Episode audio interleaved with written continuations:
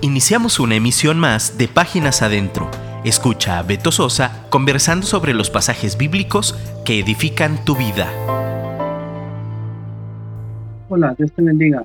Gracias por esta nueva oportunidad de estar juntos aquí en Páginas Adentro. Ya sabes, pláticas informales sobre asuntos de la vida diaria con un enfoque bíblico y un llamado a la acción. Agradezco que estés aquí, agradezco que me prestes tus oídos lo único que te pido, el único favor que te pido es que no me dejes hablando solo y si me dejas pues allá tú porque yo ya llegué, ya estoy aquí. Mi ingeniero de grabación ya me está haciendo señas que está listo, pulgares arriba.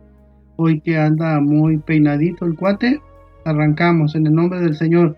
Hoy vamos a estar hablando sobre liderazgo, pero liderazgo práctico. Dice la Biblia en Proverbios 12, 26 que el justo sirve de guía a su prójimo, mas el camino de los impíos les hace errar. En estos tiempos difíciles que estamos viviendo, eh, las personas están un poco desorientadas, están un poco afligidas, angustiadas. Y aquí es donde nosotros como cristianos eh, somos justos ahora por la gracia de Dios, porque justificados pues por la fe tenemos paz para con Dios por medio de Jesucristo. Entonces, eh, creo que todos nosotros en mayor o menor medida somos líderes. Ahorita vamos a ver eso. Mira, eh, vamos a estar hablando sobre el liderazgo, pero basados en el liderazgo del Señor Jesucristo.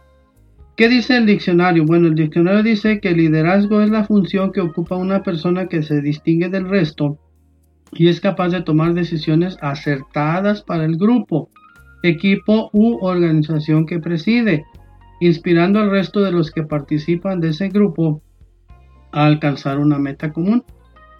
Por esta razón, se dice que el liderazgo implica a más de una persona.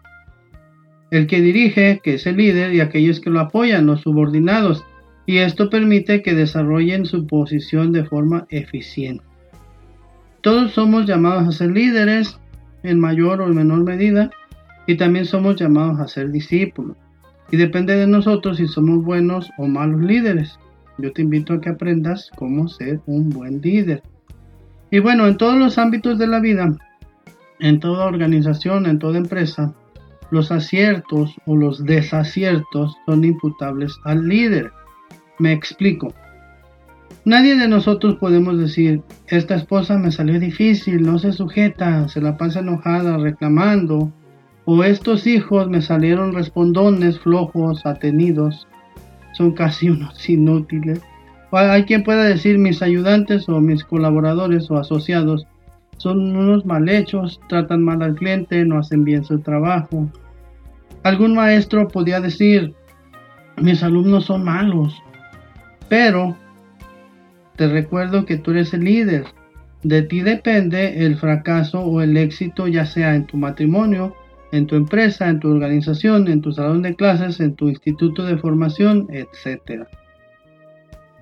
Y bueno, hay ejemplos, muchos ejemplos de grandes líderes que han dejado huella en este mundo y todos como común denominador han estudiado la Biblia, han seguido la vida, las enseñanzas del más grande líder que ha pisado esta tierra, Jesús de Nazaret.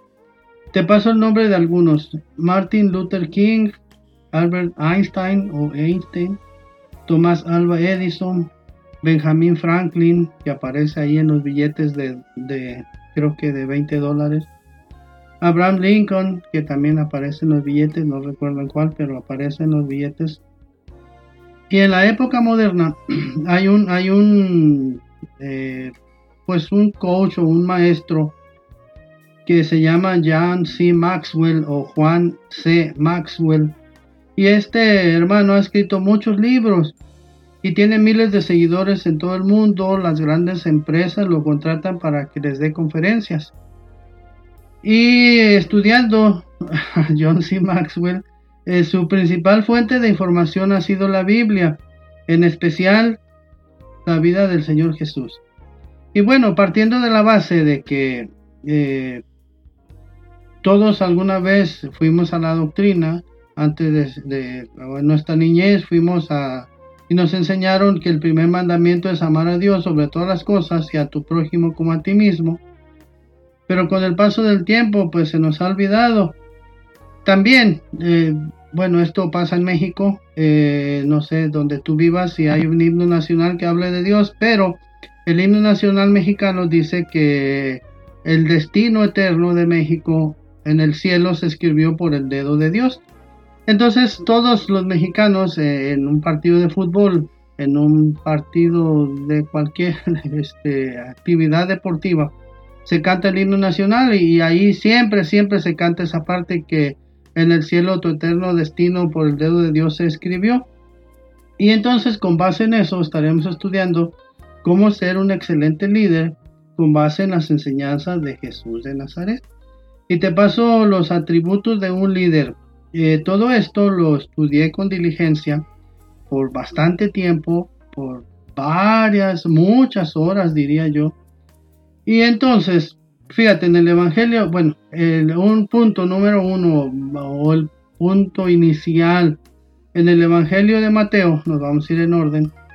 En el Evangelio de Mateo, en el capítulo 4, verso 1, eh, bueno, más bien en el 4.12 dice que el líder debe estar preparado para la prueba. Tú como líder de un equipo de ventas, tú como líder de un equipo de, pues de escuela dominical o de eh, música o en tu trabajo eres líder y si no eres líder pronto te van a estar ascendiendo porque el Señor va a mostrar tus cualidades de liderazgo. El líder debe estar preparado para la prueba. El Señor Jesucristo en Mateo 4.1 dice, entonces Jesús fue llevado por el Espíritu al desierto para ser tentado, o sea, para ser probado, para ver qué tanto eh, resistía al Señor. Y en el 4.2 dice, y después de haber ayunado 40 días y 40 noches, tuvo hambre. Y ya sabes que vino la tentación, pero el Señor Jesucristo venció esa tentación. Entonces, tú como líder debes tener suficiente, eh, ¿cómo te digo? Eh, gasolina espiritual, suficiente vitamina espiritual, suficiente unción para cuando venga la prueba, eh, pidas a Dios dirección y sepas cómo enfrentarla. Eh, no podemos ir por este mundo como las vírgenes insensatas que tenían poquito aceite o, no tan suficiente aceite. tenemos que tener aceite en nuestras lámparas para cuando venga la prueba. Otro punto de un líder eh, es que la prueba se vence con la palabra. Todas las tentaciones que le ofreció Satanás al Señor, él las venció con la palabra. Eh, cuando le dijo, eh, bueno, el Señor tenía hambre, el demonio le dijo, Satanás, pues el príncipe o el jefe de los demonios, el comandante de los demonios, le dijo, aprovechando que tenía hambre, le dijo, día estas piedras que se conviertan en pan. Pero el Señor le respondió, escrito está, no solo de pan vivirá el hombre, sino de toda palabra que sale de la boca de Dios. Entonces, tú como líder, tú como director de un grupo de tus discípulos a cualquier nivel, pues debes estar preparado, debes saber la Biblia, debes saber cuál es la las instrucciones que Dios nos ha dado. También otro punto es que eh, el líder tiene que tener o debe tener visión de Capernaum. ¿Qué es eso? Bueno, mira, en Mateo 4:13 dice, y dejando, dejando a Nazaret, el Señor Jesús pues dejando a Nazaret vino y habitó en Capernaum, ciudad marítima en la región de Zabulón y de Neftalí. Capernaum es el lugar a donde debemos de ir a cumplir la misión que Dios nos ha encomendado. Esto es igual, salir de la comodidad, emprender nuevos planes para lograr nuevas metas. Eh, ha habido varias publicaciones que dicen que muchos le pedimos a Dios, Señor, llévame de misionero a la India, o llévame a Nepal, o llévame a Katmandú. Y, pues sí, es una buena eh, petición, pero eh, esas personas que publican eso dicen, ¿y qué tal si empiezas con tu colonia, con tu cuadra, con tus vecinos. Entonces, el líder tiene que mm, salir, salir de su comunidad y estar en constante mm, evolución, no, suena como darwinismo. Bueno, en, constante cambio, buscando ir hacia adelante, buscando mejorar, eh, ir siempre a la vanguardia eh, de lo que Dios nos ha mostrado. Entonces, Capernaum es salir del lugar donde siempre estás, salir del lugar en el que siempre te desenvuelves, ir más allá con la finalidad de que más gente conozca el Evangelio, que más gente conozca eh, las buenas noticias, que más gente conozca que hay oportunidad de cambio, porque el Señor Jesucristo a eso vino, ¿no? A, cambiar la vida de las personas. El líder debe ser sal de la tierra, dar sabor a la vida de lo que nos rodean. ¿Te has fijado que hay personas con las cuales no se te antoja hablar? hay personas con las cuales no se te antoja más que decirle, hola, Dios te bendiga, buenos días, con permiso. Bueno, los cristianos no debemos ser así. Los cristianos debemos ser gente a la cual a la demás personas les guste platicar contigo, les guste lo que tú enseñas, les guste eh, tu tema de conversación, incluso tu manera de, de, sonreír, tu manera de afrontar las dificultades, tu manera de conducirse. Recuerda que Pablo le dijo a Timoteo que fuera ejemplo en varias cosas, pero en conducta, en conducta. Entonces, seamos, algún pastor dijo una vez que vivamos de tal manera que a los que nos observan se les antoje ser cristiano. Hay cientos de testimonios, eh, de, antitestimonios, cuando le dices a alguien, eh, oye, fíjate, el Señor Jesucristo te ama y quiere cambiar tu vida, eh, necesitas volverte a Dios, arrepentirte de tus pecados y volverte cristiano. Y dicen, ¿qué? ¿Ser cristiano para ser como fulanito o como sultanito? No, gracias, así me quedo. Pero nosotros estamos para demostrar que, que, no todos somos como nos han tachado. Habemos gente que, que quiere mostrar la gloria de Dios y que quiere mostrar que se puede ser diferente. Entonces, el líder debe ser sal de la tierra porque si la sal se desvanece, ¿con qué será salada? Dice en Mateo 5:13, no sirve más para nada sino para ser echada fuera y pisoteada por los hombres. El líder debe ser luz, debe destacar entre un pueblo que no sabe por dónde camina. Yo creo que te ha pasado también, espero que te haya pasado, que cuando tus compañeros de trabajo, tus compañeros de escuela, tu vecino incluso, tiene algún problema, siempre va y te busca. Y siempre dicen algo así como, vengo con usted o vengo contigo porque yo sé que tú estás cerca de Dios. Y en cierta manera sí, pero no. Entonces estamos al mismo nivel, ¿no? Pero sí, sí, de alguna manera ellos reconocen que algo hay en ti. Eso es lo que quiere el Señor, que seamos luz para un pueblo que no sabe por dónde camina, como aquella cuando el Señor le dijo a Jonás, necesito que vayas a Nínive porque ahí hay 160 mil personas que no saben distinguir entre su mano izquierda y su mano derecha. Eh, Mateo 5:14 dice, vosotros sois la sal del mundo. Una ciudad asentada sobre un monte no se puede esconder. Entonces, tu luz, hermano, hermana, querido que me escuchas, no se puede esconder. Déjala que brille. El líder, fíjate, tú que eres líder, tú que o vas a ser líder o que debes ser líder, el Señor Jesucristo enseñó que nunca debemos de decirle a nuestro hermano, a nuestro prójimo, tonto, porque dice que el que le dice así a su hermano está siendo homicida. Eh, y tú dices, ay, qué, qué fuerte. Bueno, lo dice en sentido metafórico, en, idioma literario o lenguaje literario, porque cuando tú a alguien le dices, eres un tonto, un bueno para nada, estás echando por tierra sus ilusiones, eh, no sé, tal vez él con mucha fe, con mucho ahínco está estudiando algo y luego viene eh, algo que, una, no sé, un examen de lo que sabes que está estudiando y no lo hace bien y tú le matas los sueños diciéndole que es tonto. Entonces un líder nunca, nunca le dice a nadie que es un tonto. Eso lo enseñó el Señor Jesús. Otro asunto ahí en Mateo. El líder no tiene enemigos. No debiera tener enemigos.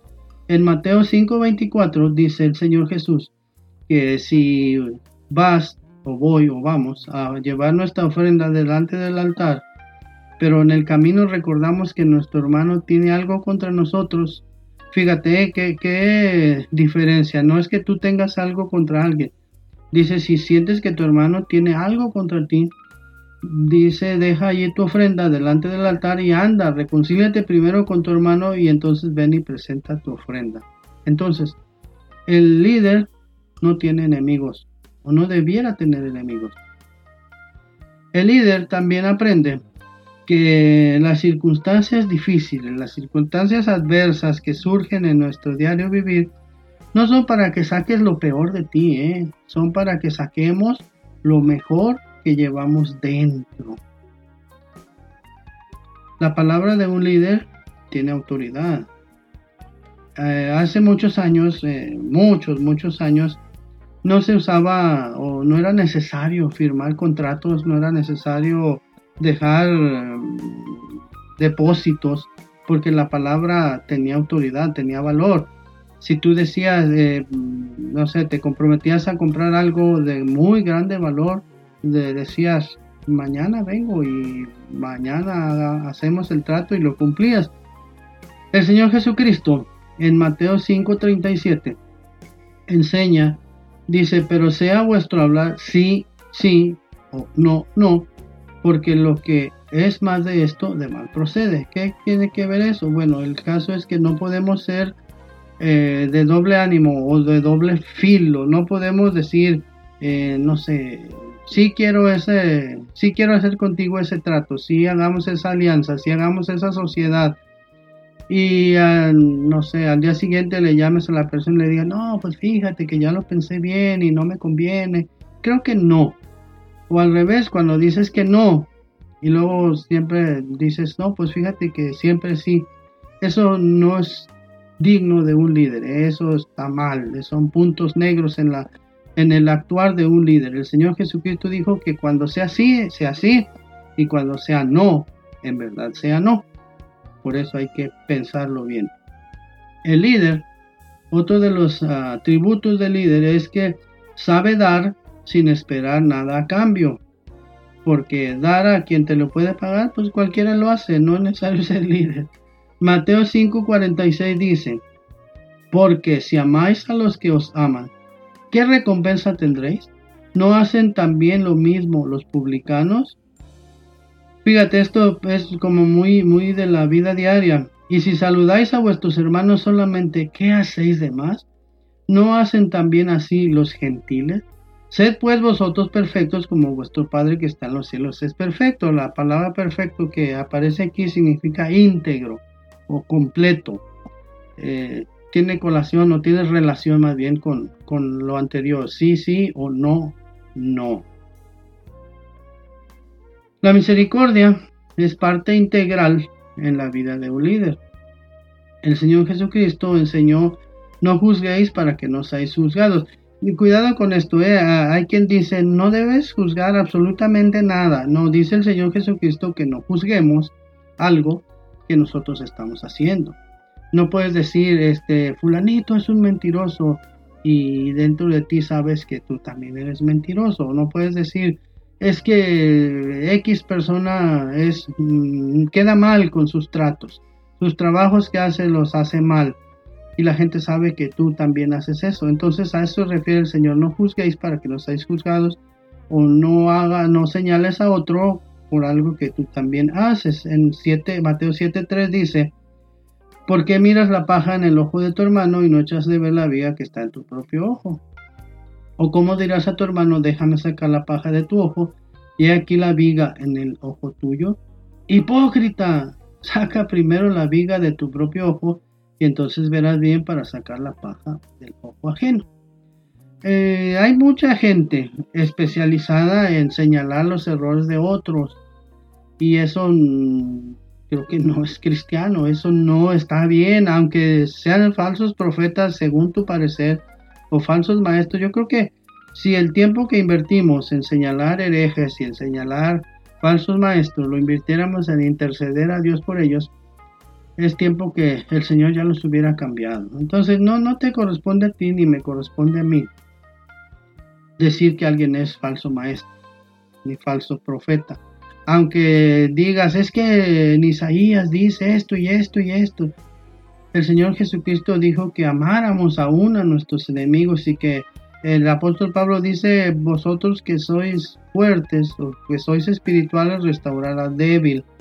Entonces, no hagamos algo, no, juzguemos algo de lo cual también nosotros hacemos. Bueno, en Marcos dice que el líder tiene autoridad para enseñar. Marcos 1.22 dice, y se admiraban de su doctrina porque les enseñaba como quien tiene autoridad y no como los escribas. Los escribas y los fariseos eran especialistas en señalar y en decir, vean, hagan como yo hago, eh, compórtense como yo me comporto, pero realmente eran eh, de doble ánimo, de doble filo, ¿no? Pero el Señor Jesucristo enseñaba como quien tiene autoridad. Entonces tú que eres un líder, tú que la gente te está observando, debes tener autoridad para enseñar. El líder busca tiempo para orar. Ya te dije que el ABC del cristiano dice eh, que la A es orar. Y el poder del cristiano está en la oración, dice Oscar Medina. Y mi pastor decía que la oración es la columna vertebral del cristiano. Y de ti depende de qué tan fuerte tienes tu espina dorsal. Marcos 1.35 dice que el Señor Jesucristo, levantándose muy de mañana, siendo aún muy oscuro, salió y se fue a un lugar desierto y allí oraba. Eh, vivimos en tiempos de modernidad en donde decimos, es que no me alcanza el tiempo, es que ando deprisa, es que mi trabajo. Ya te lo he dicho en otras pláticas anteriores, si no te alcanza el tiempo, levántate una hora más temprano de lo normal y vas a ver que si te alcanza y vas a tener suficiente tiempo y tu vida va a ser más bendecida. Y como testimonio personal, yo te lo digo, que llevo 30 años eh, levantándome una hora antes y me ha funcionado. ¿eh? No es para presumir, es para demostrar que sí se puede, que sí funciona. Y esa hora que le robo a mi sueño no me ha afectado, ¿eh? no, no he enfermado ni he enloquecido. Eh, se dedica a enseñar, el líder se dedica a enseñar. Dice Mate, Marcos 2.13, después volvió a salir al mar y toda la gente venía a él y les enseñaba. El líder, tú como líder, que aunque no quieras ser el líder, el líder está dispuesto a ayudar siempre al necesitado, en Marcos 3, del 1 al 15, eh, bueno, del 1 al 5, perdón, dice, otra vez entró Jesús en la sinagoga y había allí un hombre que tenía seca una mano. Y le acechaban para ver si en ese día de reposo le sanaría a fin de poder acusarlo. Entonces dijo al hombre que tenía la mano seca, levántate y ponte en medio. Y les dijo, les preguntó a los oyentes, ¿no? ¿Es lícito en los días de reposo hacer bien o hacer mal? ¿Salvar la vida o quitarla? Pero ellos callaban. Entonces, mirándolos alrededor con enojo, entristecido por la dureza de sus corazones, dijo al hombre, extiende tu mano, y él la extendió y la mano le fue restaurada sana. Recuerda que la sinagoga se reunían los sábados, precisamente el día de reposo, y recuerda que eh, el Señor Dios les dijo que debían de descansar un día. Ese día lo, empezaron a, dejar o usar el sábado. Y aunque sí debían de guardar muchos eh, mandamientos, o sea, más bien se debían abstener de muchas actividades, había algunas que sí las realizaban. Pero a, a los mandamientos de Dios, los hombres le añadieron más que Dios no había dicho. Entonces, eh, había cuestiones así muy raras, ¿no? Como por ejemplo que en día de reposo no podías, eh, no sé, juntar tu cama, en día de reposo no podías lavarte las manos, en día de reposo no podías este, ayudar a nadie, imagínate, eh, es sábado y está un herido, no, es que no podemos ir por él porque es sábado, no. Por eso el Señor Jesucristo les eh, aquí les demuestra o les pues sí les echa en cara que ustedes se sienten muy religiosos, sin embargo se reúnen no para hacer el bien, porque este hombre pues con su mano seca y entonces dice que ellos callaron, no le respondieron. Y el Señor se molestó y entristecido por la dureza del corazón de ellos, le dijo al hombre, extiende tu mano. Y él la extendió y la mano le fue restaurada. Entonces, el líder siempre está dispuesto a ayudar al necesitado, aún, aún que a veces eh, a los demás no les parece correcto, ¿no? Ejemplo, eh, alguna vez ves un necesitado y tú tienes eh, un poco de dinero tuyo, tuyo, pues bueno, cuando uno es jefe de familia, pues tienes, recibes tu salario, recibes tu, tu pago y bueno, este, lo usas para el gasto, le das a tu esposa, pero siempre te queda un poquito para ti, ¿no? Para tus muy personales gastos. Bueno, si ves a un necesitado de tu muy personal presupuesto, sin dañar el presupuesto familiar, si de ahí decides ayudar al necesitado y de repente alguien te dice, no, pues es que, ¿cómo es posible? No, no lo hagas. Pero entonces el líder es capaz de, ayudar aún en contra, o bueno, no en contra, aún a pesar de lo que pudieran decir, no, si tú sabes que ese dinerito que traes ahí, te puedes abstener de él para ayudar a alguien, hazlo, así debe ser. Yo les he dicho en otras pláticas también que procures traer moneditas o todas las moneditas que vayan cayendo, apártalas para el necesitado, para la persona que te pide en la calle. No te preguntes qué va a hacer con ellas, ni te fijes, ni, ni, pienses, las quiere para droga, las quiere para alcohol, tú dáselas. La Biblia dice que el que al pobre da, al Señor presta. Entonces imagínate qué privilegio eh, que el Señor te deba algo, ¿no? El Señor tiene una deuda conmigo, qué privilegio. Eh, Dice, ah, bueno, volviendo a esto del hombre de la mano seca, dice, entonces mirándoles, mirándolos, bueno, extendió la mano y le fue restaurada sana, y dice que todos los que estaban ahí se enojaron con él y buscaban cómo matarle. Imagínate qué, qué cuestión tan rara o tan difícil, ¿no? Vamos a matar a ese hombre porque sana a las personas en sábado. Está bien que la sane, pero no en sábado. Imagínate ponerle trabas o ponerle freno a al hacer el bien, ¿no? Eh, también eh, el líder escoge candidatos para a discípulos para darles enseñanza personalizada para que ellos a su vez vayan y enseñen a otros. Marcos 3:14 dice, y estableció a doce para que estuviesen con él y para enviarlos a predicar. Qué, qué bonita historia. Entonces tú, tú como líder vas a, le das una muy buena repasada a todos estos puntos y además, además te vas a buscar gente eh, a la cual enseñar personalmente que cuando el Señor Jesús dijo ir a ser discípulos a todas las naciones, enseñándoles todas las cosas que yo os he hablado, eso también es hacer discípulos. No, no sé si esté bien decirlo aquí en esta plática, pero, pero vemos la película de, de Miyagi y de, Daniel San, como por mucho tiempo convivieron Miyagi y Daniel San.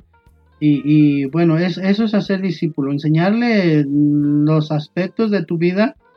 Y a veces eh, se nos pasan ahí unos cuantos que no son muy, muy sanos, que digamos, pero, pero eso es hacer discípulos. Entonces, en tu trabajo con la gente que más convives, procura mostrarle el amor de Dios, procura mostrarle que hay esperanza, procura eh, duplicarte, ¿no? Lo que decíamos, procura que la gente que te observa se le antoje ser cristiano, se le antoje ver esa cara de felicidad que tú tienes, se le antoje tener esa fe que tú tienes, se le antoje ver cómo das gracias a Dios por la comida que trae, que se le antoje ver que estás feliz porque amaneciste vivo, porque muchos no amanecieron.